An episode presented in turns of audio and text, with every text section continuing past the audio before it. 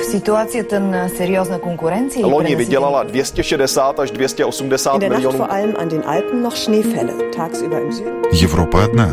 Европейцев миллионы. erinevalt kahest varasemast õhtust on tänane möödunud tunduvalt Idag så besökte vdn Michael O'Leary Jobbik azonban bejelentette, hogy egyetlen rendezvényen sem Разные взгляды на жизнь в программе «Европа лично».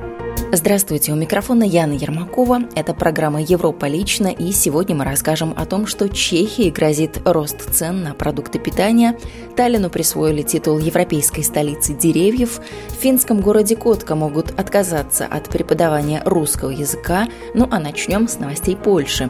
Экономика этой страны по показателям явно идет вверх, по крайней мере так считают европейские специалисты. Польская экономика укрепляется. Такой вывод сделали эксперты Международного валютного фонда, которые посетили Польшу. Дарья Захарова из МВФ поясняет, что прогнозы, касающиеся самых важных экономических показателей, оптимистичны. Экономическое развитие Польши укрепляется и поддерживается сильным внутренним спросом. Мы прогнозируем, что рост ВВП в 2015 году составит 3,5%. В конце следующего года темп роста цен должен вернуться к уровню инфляционной цели. Однако риск для экономики остается все же повышенным. Это следует из изменчивости на рынках, которая может стать результатом разных монетарных политик в странах с высокоразвитой экономикой. Этот риск является также результатом геополитических напряжений в этом регионе. Эксперты Международного валютного фонда отмечают, что более сильное, чем ожидалось экономическое оживление, может быть связано с экономическим ростом в еврозоне и удержанием низких цен на нефть. Несмотря на видимое улучшение в польской экономике, остается и ряд нерешенных дискуссионных вопросов, самый острый и болезненный из которых – коррупция. Из исследований консалтинговой компании EY следует, что все большее давление на результаты и нестабильность экономики оказывает рост взяток в сфере бизнеса. В Польше 43% опрошенных считают, что это повсеместное явление. Польский показатель значительно выше по сравнению со средним показателем почти 40 стран, которые приняли участие в исследовании. 20% польских менеджеров склоняются к тому, чтобы вручить подарок каждый четвертый. 24 приложить деньги, а 23 устроить отдых, чтобы завоевать или удержать бизнес-отношения. Исследование также показало, что польские фирмы не имеют соответствующей подготовки для борьбы с коррупцией. С аналогичными проблемами коррупции и сговором столкнулись в Чехии. Это грозит неоднозначными последствиями в виде роста цен на продукты питания и нарушением баланса на рынке. Так считают представители Союза торговли и туризма, критикующие обсуждаемую парламентариями поправку в законе об особой рыночной силе. Норма, действующая уже пять лет, регулирует отношения между супермаркетами и поставщиками продукции. Главной целью при его внедрении было обеспечение равноправия на рынке. Однако в некоторых случаях, как указывается, имеет место злоупотребление положением торговых сетей. Торговцы, например, взимают с поставщиков дополнительные взносы за то, что их товар окажется на прилавках магазинов. Существуют и иные варианты. Řetězec slaví nějaké výročí, tak pošle dopis svému dodavateli potravin a říká... Если, например, некая торговая сеть отмечает юбилей, то поставщику отправляется письмо с предложением поддержать рекламные мероприятия, связанные с этим событием, перечислением конкретной указанной суммы. Я вообще не понимаю, почему производитель продуктов питания должен принимать участие в подобных акциях. Если же производитель ответит отказом, то услышит угрозу, что в следующем году с ним уже не будут продлевать договора. Tak je jim vyhrožováno, že například eh, v příštím roce s nimi nemusí být uzavřena smlouva a podobně. разъясняет министр сельского хозяйства Мариан Юрочка. Обсуждаемая парламентариями поправка должна исключить подобные варианты отношений между торговыми сетями и производителями.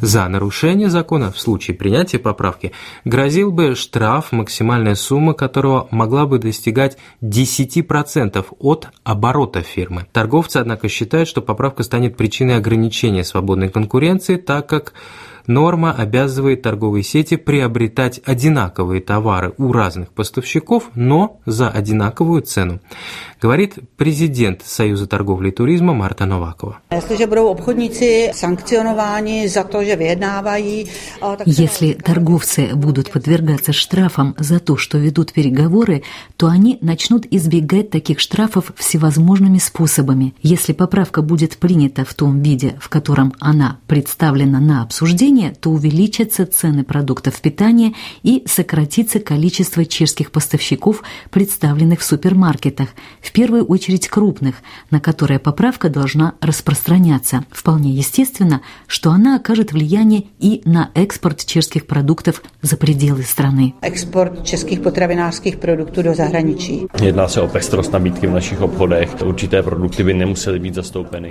Речь идет о пестроте предложения в наших супермаркетах, и некоторые продукты вовсе не обязаны там быть. Мы же говорим об источнике, который нам предоставит возможность приобретения товаров. Если в Чехии законодательные рамки ухудшатся, над нами будет висеть домоклов меч крупных штрафов, то мы будем закупаться в иных местах. Eh. Комментирует пресс-секретарь Теска Ири Марочек. Иные торговые сети, действующие в Чехии, также обращают внимание на опасность роста цен. Так, например, думают менеджеры сетей Kaufland и Lidl. Министр Мариан Юрочка с этим не согласен.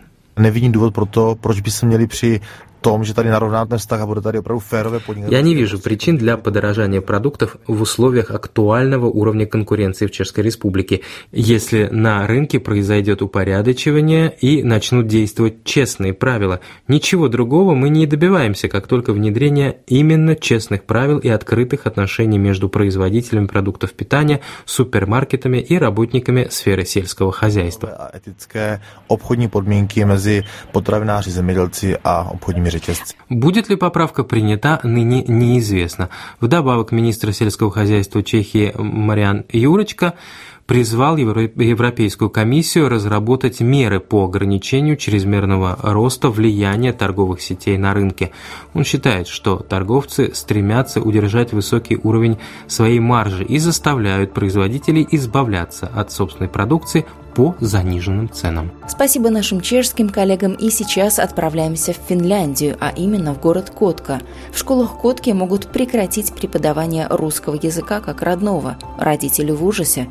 Русскоязычные родители города Котка объединились перед угрозой прекращения обучения родному языку и внесли петицию в ведомство образования.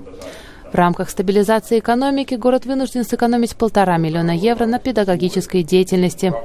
Одна из мер – прекратить преподавание родного языка для иммигрантов и двуязычных детей. В Котке это касается только русского, но по всей Финляндии в качестве родного преподают 55 разных языков. Очень важно, чтобы уроки русского языка, родного языка остались у наших детей чтобы это была возможность у детей изучать русский язык в школах, потому что для детей это очень важно, и им очень нравятся уроки русского языка в школе.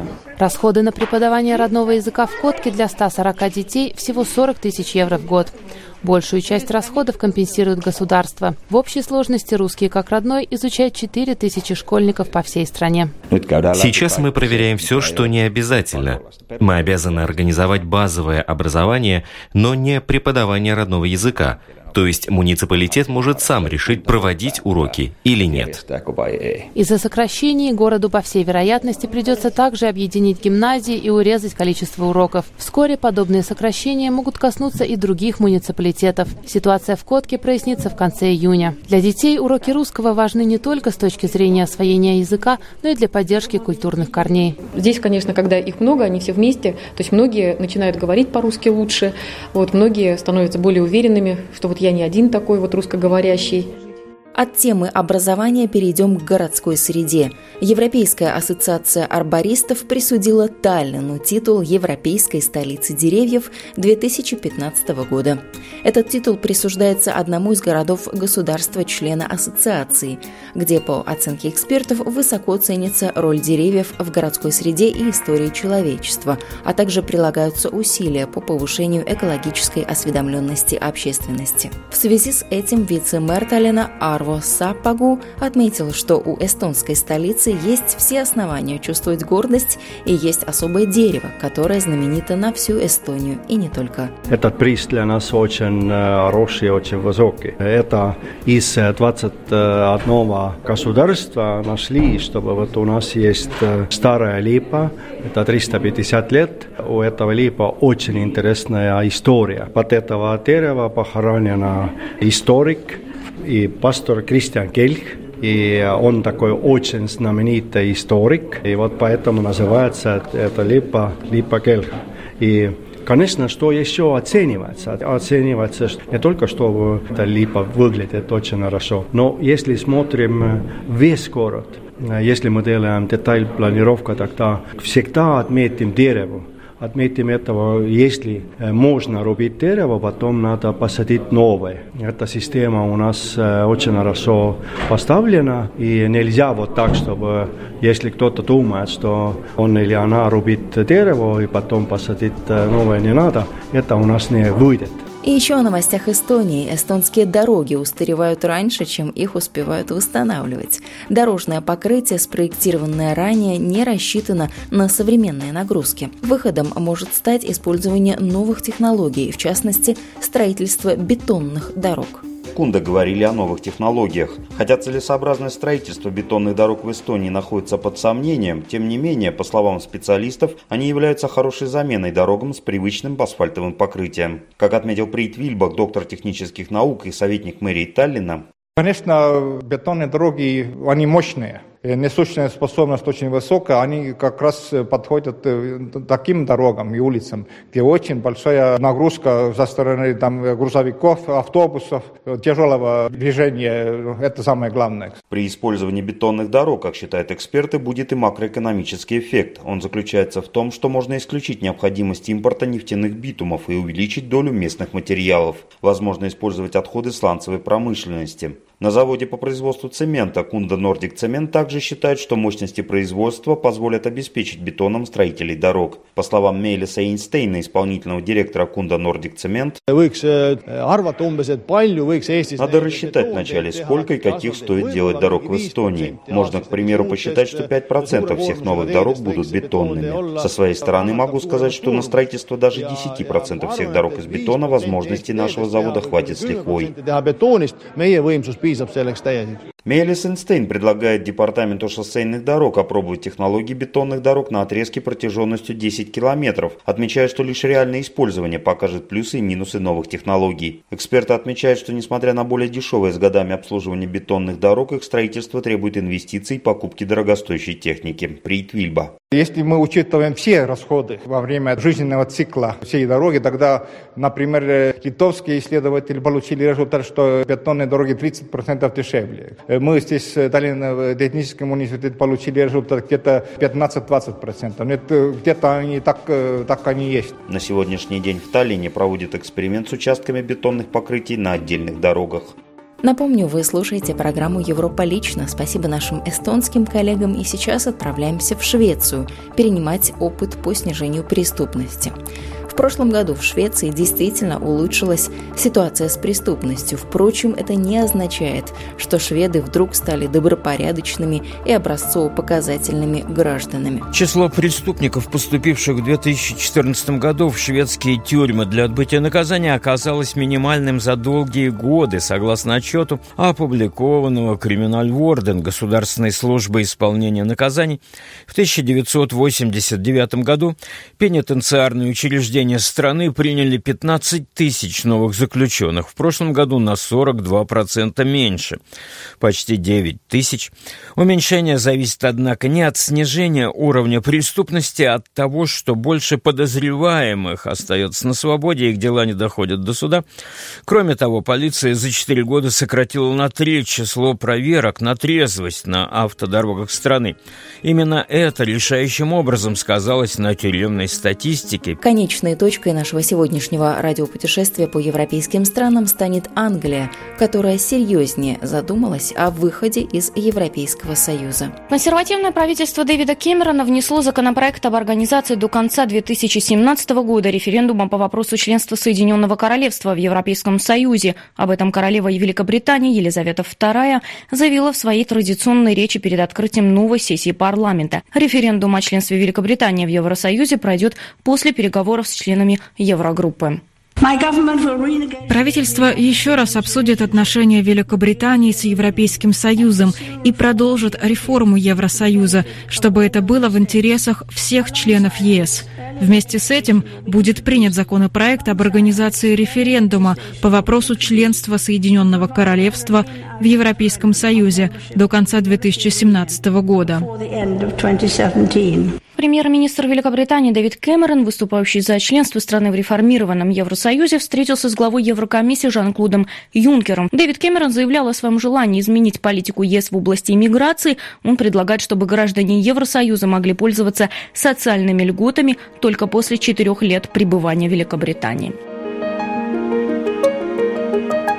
Добавлю, что в настоящее время Британия является членом Евросоюза, но не входит в еврозону и шенгенскую зону. До конца 2017 года в Великобритании состоится референдум о выходе страны из Европейского Союза. Вы слушали программу «Европа лично». Ее подготовила и провела я, Яна Ермакова. Программе были использованы материалы наших коллег русских радиостанций Чехии, Франции, Швеции, Финляндии, Польши и Эстонии. До встречи ровно через неделю.